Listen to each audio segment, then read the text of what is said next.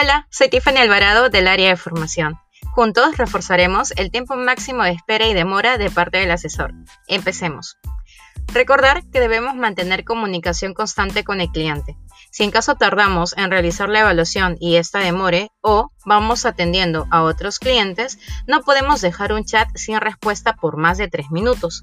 Es por ello que antes de que cumpla este tiempo, debemos mandarle mensaje de espera, el cual va acompañado de un argumento de nuestro beneficio exclusivo Movistar Play. También puedes optar por compartir más información del producto solicitado, compartir infografías, sondear sobre la entrega, etc. También ten en cuenta que no podemos abusar de ese tipo de mensaje, ya que el máximo permitido es de tres veces por interacción. Toma nota de estos puntos claves que te ayudarán a mejorar tu nota de calidad. Hasta la próxima. Gracias.